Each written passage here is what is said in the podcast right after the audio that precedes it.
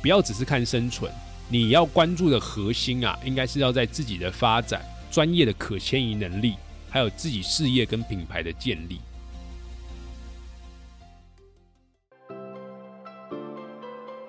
你好，欢迎收听雷蒙三十，我是雷蒙。雷蒙三十和你分享我和柚子的艺人公司故事，以及如何升级你的工作效率和生活品质，帮你找回你对于生活的掌握感。你知道吗？我们的三十岁除了朝九晚五，还有另外一种打开的方式。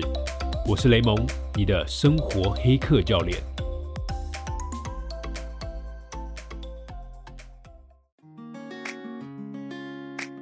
Hello，大家好，我是雷蒙。Hello，大家好，我是柚子，欢迎回来收听艺人公司。本集节目是由雷蒙三十生活黑客之路订阅服务赞助播出。什么鬼啊？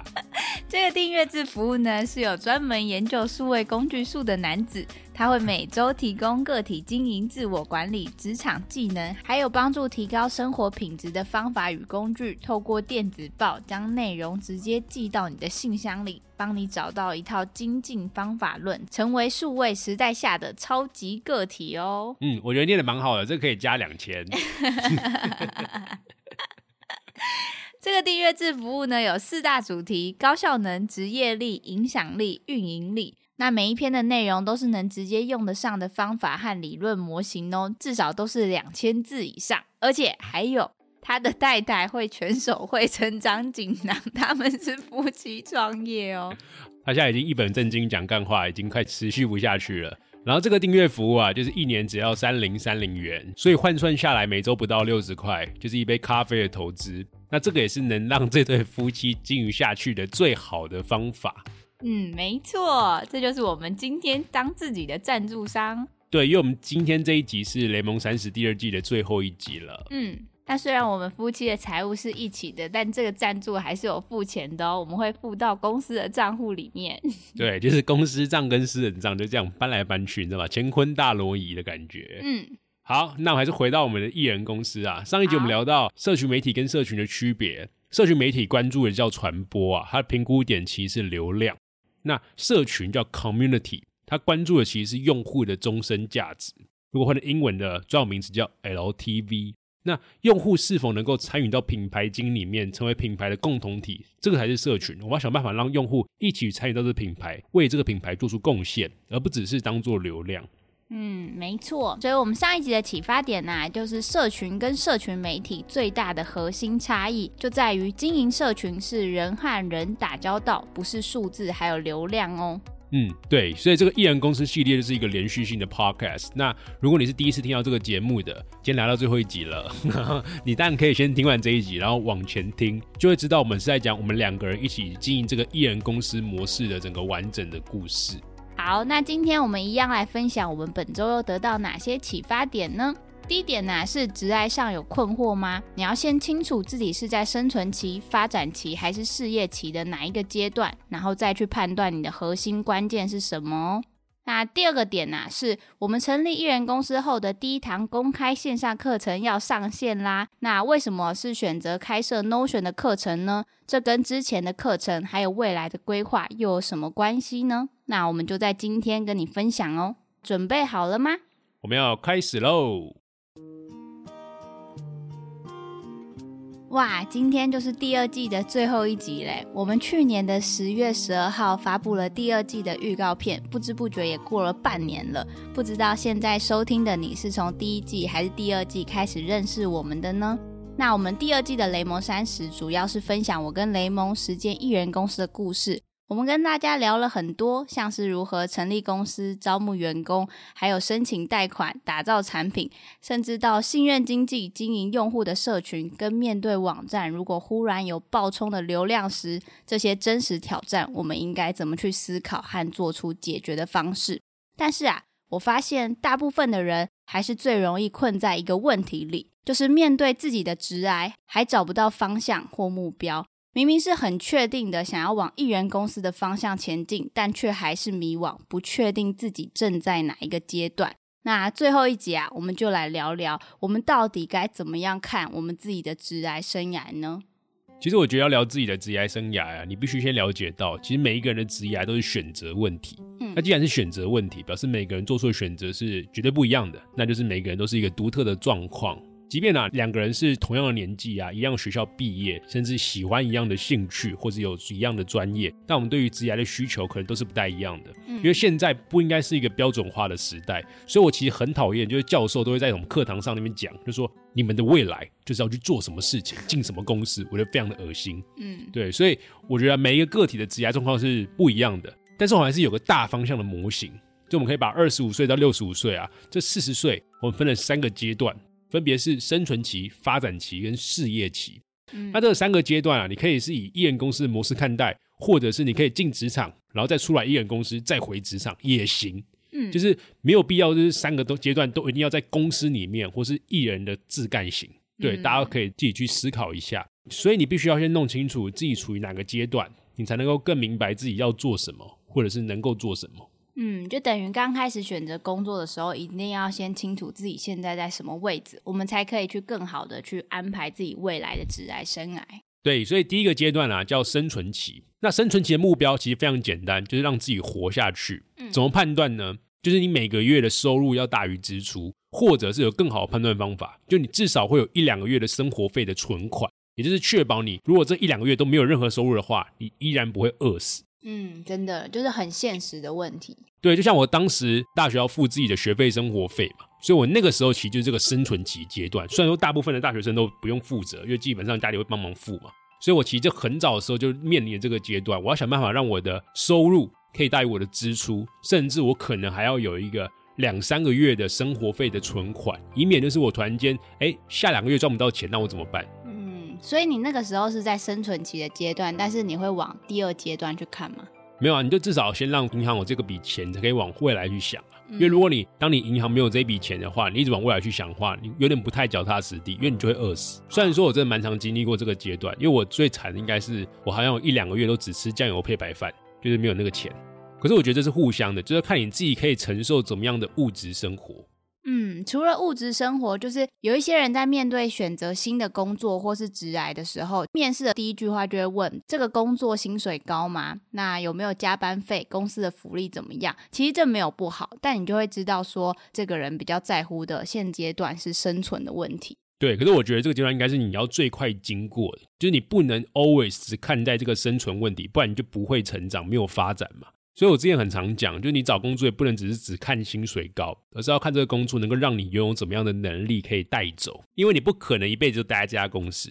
所以你的收入是当下最基本的保障，但做任何事情其实都往后想两三步，就你的未来发展在哪里。如果你在面试的时候啊，就如果我是面试官好了，那一个人来找我面试，他只会问那些薪水啊、福利啊、加班费，基本上我已经 fire 他。嗯哼，对啊，就是嗯你如果讲这个东西，我可以知道你现在目前的生活状况的基本保障嘛，那我一定会回答你。但如果你只问这些问题，你就完蛋了。对，所以我们会建议大家在问的时候，应该是问公司未来的发展，这样你可以达到跟自己未来的职涯规划可以有没有相连，有没有相关性。嗯，然后还有一个更好的问题啊，就是我之前有写过那个履历的文章，里面写到，就是你可以问老板说，去年表现最好的同仁，他现在在干嘛？就这件事情，你就可以知道说，在这家公司里面表现最好的哦的人，那他现在的发展是什么？如果那个老板跟你讲说，现在表现最好的同仁，他在做一样事情，你就可能可以走了。嗯，对就是就是你会发现他们怎么样看待他们同事里面表现最好的人。那如果他表现的最好，那他现在有不同的发展，或是有不一样的职业的技能，或是转变，或是机会，那你就知道这些公司是可靠的。他是会看着员工的发展，而不是把这个员工只留在一个位置上，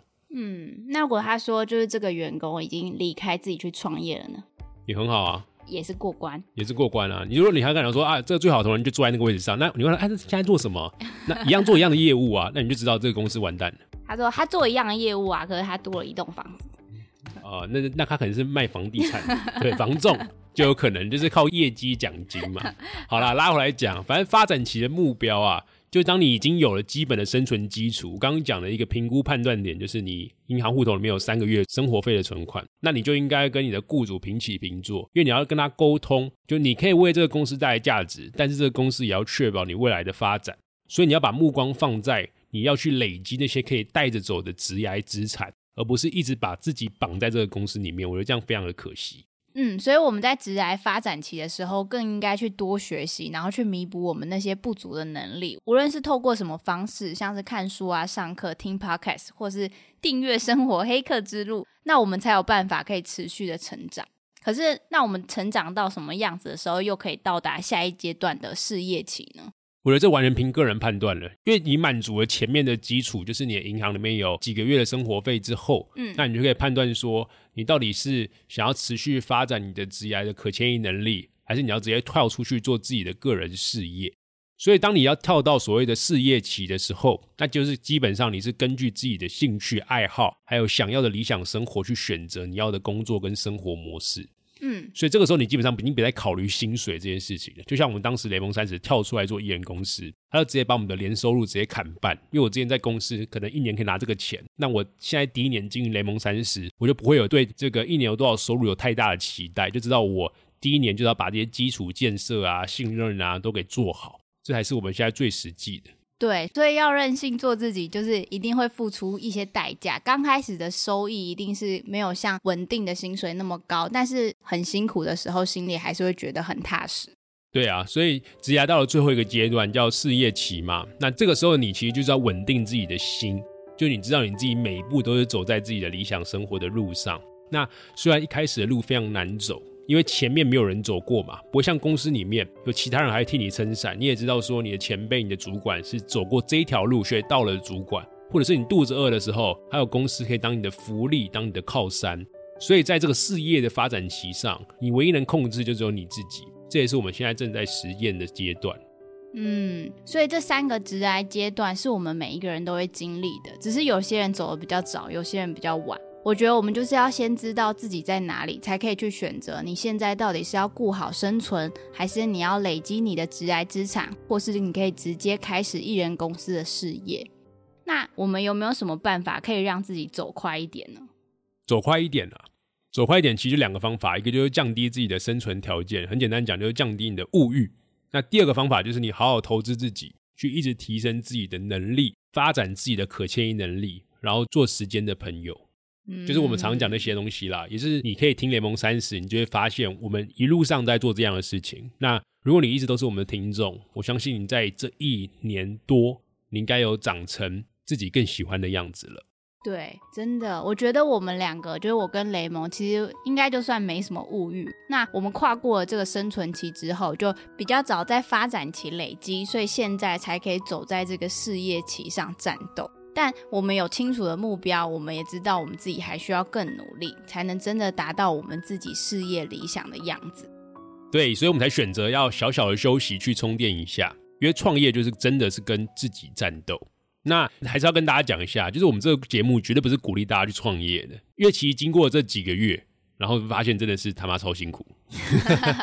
好 真实哦！而且我觉得一个更好笑，就前阵子看到脸书上在分享那个什么薪水小偷跟那个什么银行婚嫁的故事，就是有一个弟弟啊，然后他就说他去公司上班，然后是算时薪的，然后他公司就把他的薪水扣掉，扣了二十个小时，嗯。然后大家知道为什么吗？因为这公司发现他一个月上班四十个小时，有二十九点五个小时是在厕所。这公司很厉害，直接调监视器，然后算他在厕所几小时，超酷。你想想看哦，这代表就是他一天进公司有两小时在厕所，我靠，洗三温暖呢，真的很夸张哎，两个小时。所以这个公司基本上就是我一个月付他可能六千块是八千块，就是付他在厕所里面可能在打手游啊、看 YouTube、看抖音啊，超扯。然后这个弟弟还非常的生气，就发了一个长文在骂老板，说你怎么可以扣我薪水？你这样违反劳基法什么之类的。嗯，就是真的自己当了老板才会发现，其实老板也有自己的难处啦。但是如果我们只是劳工的话，我们会觉得说，嗯，老板就是既然你要扛这个责任，你就要给我应有的待遇。这什么烂的想法？有些就是会这种想法。这个社会就是互相的，就是你想办法拿这个薪水，拿三万块、五万块、七万块的薪水，那你想办法去创造更好的利润，跟这个公司双赢啊。所以我们当然是最好的。所以我们为什么要做自由人自由联合？就是基本上就是让你的能力可以帮助到对方，对方也可以帮助到你。就是每个人的合作都是个契约制，而不是一个雇佣制。就是我凭什么要养他？就很扯啊！所以到目前我们到现在还没有想要雇员工，我们基本上跟别人合作都是一个 case，就是一个专案，然后把它外包，嗯然后我们互相帮助彼此，结案了之后，哎，把钱付清就好了。嗯，对，雇佣制早点瓦解，还是我们比较乐见的。对对对，因为我们觉得说，就是养一个人，或是一个人完全被你养，我觉得这件事情都非常不健康。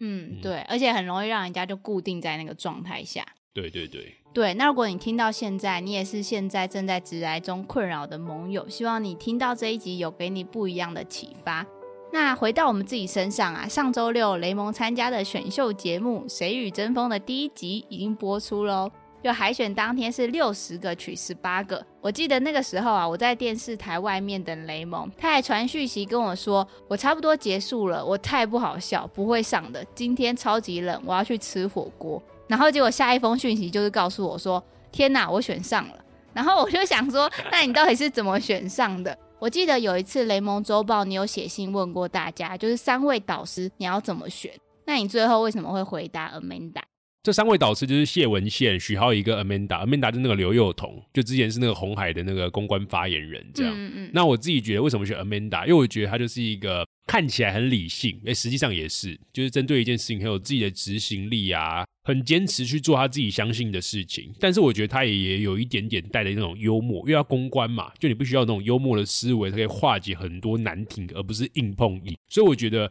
在这种理性啊，或者这种执行力啊，对一件事情坚持，然后赶快付出行动，我蛮像的。但是我觉得可以从他身上学到一些什么幽默啊，或者化解一些公关难题的方法跟一些艺术，嗯所以当时还选他。那你现在跟了一段时间了，有觉得学到一些幽默吗？嗯，跟学到跟老师吵架，对，因为那个制作人每次在录影的时候，都会很喜欢拍我跟 Amanda 吵架，因为我就是非常常在跟 Amanda 吵架，那你们是真的吵架，还是就是开玩笑的，一直在真的吵吧，我会拍会拍桌子那种、欸，哎，就是大吵，就针对一个内容啊，一个选题啊，或者怎么准备啊，上台怎么呈现，就会吵。但是你们两个都知道彼此是很理性的，对事不对人吗？对啊，所以我觉得吵架挺好的，它就是一个很直接有效的沟通。就我知道哦他吵架是在在意什么，那我也可以透过一个人真的吵架，把他情绪释放出来，就更能够了解这个人他关心什么样的事情，然后他的价值观是怎么样。虽然说我觉得我也是很需要鼓励跟肯定的，但是因为其实准备这个节目非常的时间跟精力都是很有限，所以我们怎么样在一些时间精力的资源有限的情况下把事情做好，这个更重要。所以我觉得吵架是一个高效的沟通。没想到我之后会在节目上一直看到你们吵架。没有，我觉得不知道节目会播出来，如果播出来就播，如果没播出来的话，呃，我就觉得很不真实。对了，反正我觉得就是跟他吵架，也可以让我知道这种在社会上的主流精英他们眼中的世界是怎么样子，我觉得挺好的。因为我自己觉得我就不是那种社会主流上的精英，我也就只是一个社会的其中一小族群里面的比较乐于实验，然后比较乐于在推进一些事情的人。但是跟那种社会传统价值观上那些大家应该认为成为的人不太一样，所以我就跟他就是这样激烈的吵架，让我其实看到蛮多新的事情。嗯，其实我本来就还蛮希望你去 Amanda 那一队的，哇，就我还蛮喜欢 Amanda，我觉得她就是有一种智慧。就是我觉得那个智慧是我觉得你在他那一队可以学到的，就像你讲的，他其实是对于自己的工作很有自己的一套执行力或是判断力，但是他在公关上面，就是人与人之间的相处这一块，他还可以很圆滑，然后很让人家感到舒服的去沟通，所以我觉得你超级需要就是多学学这一块。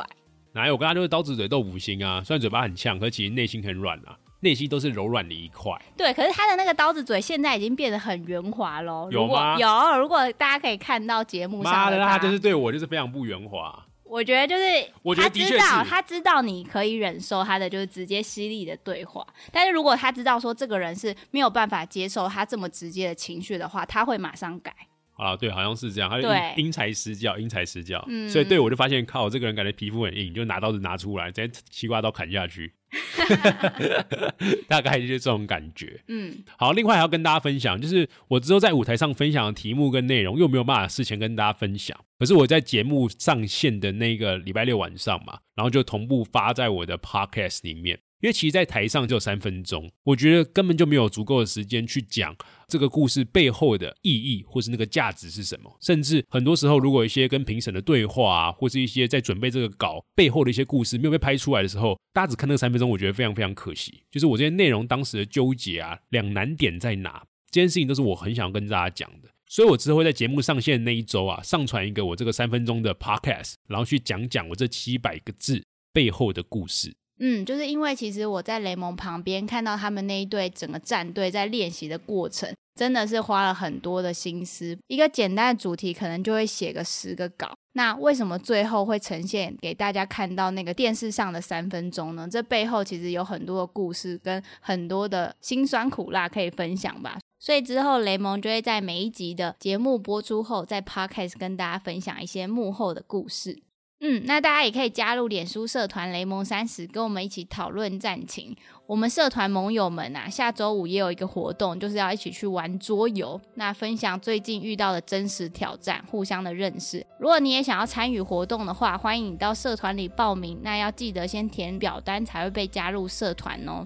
那其实我们这礼拜啊，还有一件大事。就是四月十四号的礼拜三，雷蒙和老 K 的 Notion 全方位实战线上课程要正式开始募资了，恭喜！就隔了几年，你再次在好好上开课，有什么不一样的新发现吗？我那个时候应该是在好好第一批开课的人，忘记多少，二零一五、二零一六，嗯，对，就好好那时候刚诞生，那那时候分享其实也是那个数位工作术的主题。当时有七百多个学员吧，但因为里面我教了二十多种的应用工具，我记得我上课上了四百分钟，吐血，怎么那么久？就快七个小时，疯子。然后你知道这种软体工具都会更新，而且我教二十几个，所以每一年就有一堆软体更新了之后，就有很多同学来问问题。嗯，所以时间越久，你的问题就越多，但大家只付一次的钱，所以我之后就要一直回答大家，因为我觉得还是买了我的课，我就要服务他嘛。但我后来因为去了北京，工作上真的太忙了，没有时间处理这些问题，所以请好好把它下架。也是好事，因为当时我真的觉得我太穷酸了。我当时录那个课程，我是用 MacBook Air 的前置镜头录课程，然后我是用 iPhone 附那个白色那个耳机当麦克风，超级阳春版的感觉。对，所以所有的评价都五颗星哦。你知道四颗星都写什么吗？就课程的音质跟画面真的太糟糕，都是硬体设备的。我快笑烂，因为那时候我没有钱呐。所以我觉得那堂课程真的就是一个我过往在实践数位工作术的一些心法，或是一些方法论，或是一些工具的介绍。但其实，在录制的课程的品质上，我觉得非常的差。嗯，对，因为那个年代嘛，那个时候其实是 iPhone 五的，还 iPhone 四的时候。哇，真的，你算是很早一批开始做线上课程。对，所以我们这次一定会升级，成为一个高品质的课程，把好的东西搬给大家。对，那我记得我们艺人公司其实也聊过教育，聊过知识焦虑，那也聊过学习。就现在有很多人买线上课程，就像买书一样，买完那一刻学习就结束了。但这堂 Notion 的课程啊，为什么你会决定想要把它来做成线上课程呢？其实就我们这个 Notion 的课不只是线上课程，先在前面卖个关子跟大家讲，在年初的时候我们办一个线上训练营嘛，在讲复盘。那我们那个时候用 Notion 自建了一套作业中心。可以让学员们在上面缴交作业啊、迭代作业、作业互评啊，甚至最后还可以做成自己的作品集。嗯，所以我那时候在想啊，就如果未来我们的第一个训练营是让大家懂得去活用 Notion，那我之后的训练营就可以进行的更流畅。而且我发现 Notion 的高度自由性啊，就刚好可以总结我这五年来的生产力的心得还有方法，因为它可以做到时间管理嘛、专案管理、知识库。它也可以做到多人协作，所以基本上是可以把我这些的知识块或者理论模型都放在 Notion 里面呈现。嗯，所以我觉得啊，就是懂得运用 Notion 的人，必须要去懂得去做自己的需求分析，然后去搭建一套最适合自己的工作跟生活的方法。那我觉得就很适合雷蒙三十还有生活黑客。嗯，就 Notion 其实真的是一个很好用的工具，但是也因为它的自由度超级高，就一个空白的页面，你要自己去组装成你自己想要的版面。所以我每次看雷蒙变出一些功能和模板的时候，我都会吓一跳，想说这个到底是怎么用出来的？我也想要学。那我真的很推荐内容创作者还有自媒体经营者，把 Notion 当做是你的简单个人网站。就把你一些作品集啊，或是你自己曾经跟哪些厂商合作过，那些作品都可以很漂亮的呈现出来。那厂商也会更好的去了解你这个人。雷蒙刚开始没有建立 WordPress 的时候，他就是用 Notion 当做个人首页的。对，当时就是影子实习生做的，于其做的，我觉得做的超棒。那个时候就基本上所有的教课单位来找我，于其就丢这个链接给他，然后里面就有过去讲过哪些课啊，学员的回馈啊，然后我邀课会有什么样的需求啊。价钱多少啊？然后怎么样跟我定时间啊？等等等等的。所以刚刚讲到这个不是一般的线上课程，分两个部分啊。就第一个，它不是一个纯工具课，我们会根据每个需求背后的理论研究啊、思维模型去做需求分析，然后最后去搭建整个 Notion 的系统。所以它不会只是介绍 Notion 有哪些功能，我会跟大家讲不同的情境下怎么活用 Notion。嗯，那第二个特色就是因为线上课程是预录好的，这件事情其实我们没有那么喜欢，所以他只能分享我的版本嘛。嗯，所以我就会分享我是怎么样面对我个人的需求，去用 Notion 搭建我的解决方案。那我们不想要只是做我的版本，所以我们会在七月的时候啊，预计推出线上训练营 Notion 版本，让那些有需求来打造自己专属工作流的同学，可以用我们的现实、游戏化还有个人化的方式，来深度的掌握属于自己的 Notion。哦，所以一个是比较入门的 Notion 课程，但如果你想要更深的，然后打建自己的工作流的话，你就要去参加训练营。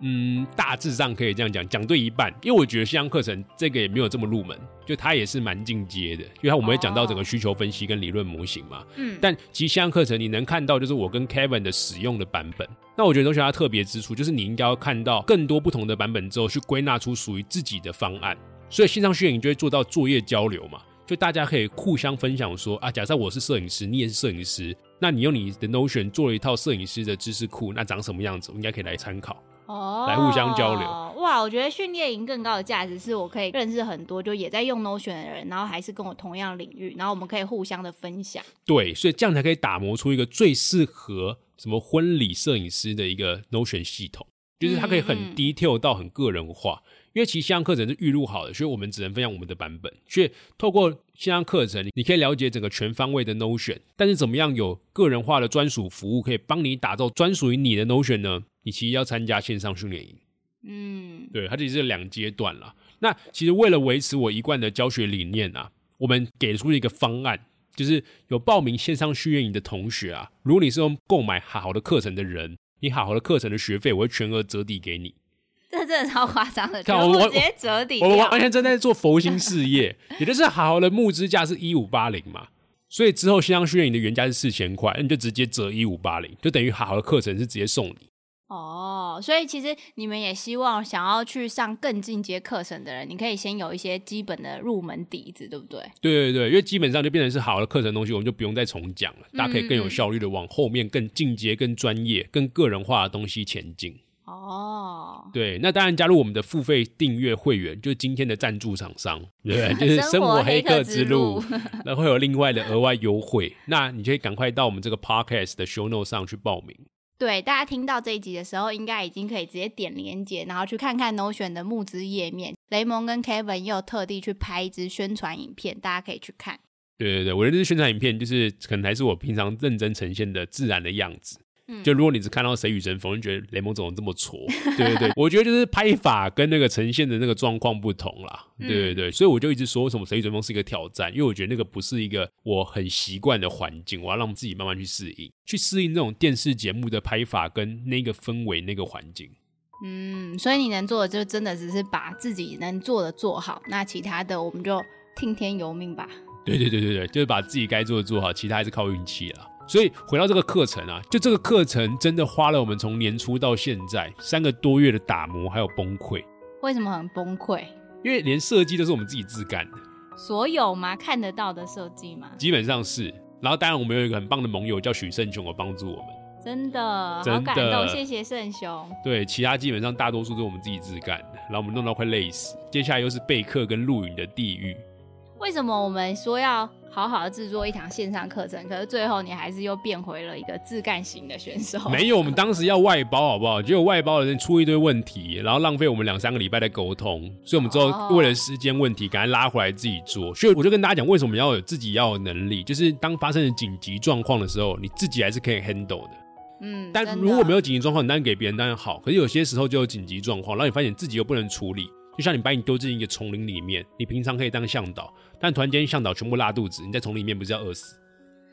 哇，真的哎，就自己的能力真的是可以养活自己的话，这是最强的。所以接下来就是我们的备课还有录影的地狱。那我希望我们可以在这个四月、五月好好的撑过去。那其实我们这次真的是卖佛心价一五八零，我觉得我们应该要像某些课程平台啊，他们都喜欢写什么定价八千八，然后售价一五八零，这样大家才有改。就我觉得写这种东西，这种销售手法，我真的做不到。对不对，我觉得透过这样的落差去引发大家那个情绪的冲动，我觉得都是一个非理性消费。我希望我们哦找到的用户都人都是对这个有需求，然后对我们有信任，然后可以陪我们走后面的一段路。所以其实这样 Notion 的课程啊，是我们成立艺人公司后的第一堂的公开课程。我们把它定位为结缘品，就跟大家交个朋友。所以之后会透过这个 Notion 的课程去衍生更多的服务，所以我们才考虑去卖这么便宜，就希望有更多的人注意到我们。然后我们之后给出来的服务，大家也觉得哎，真的是很棒。因为前面这样 Notion 课很便宜，内容又很棒，又对我有很多的改变。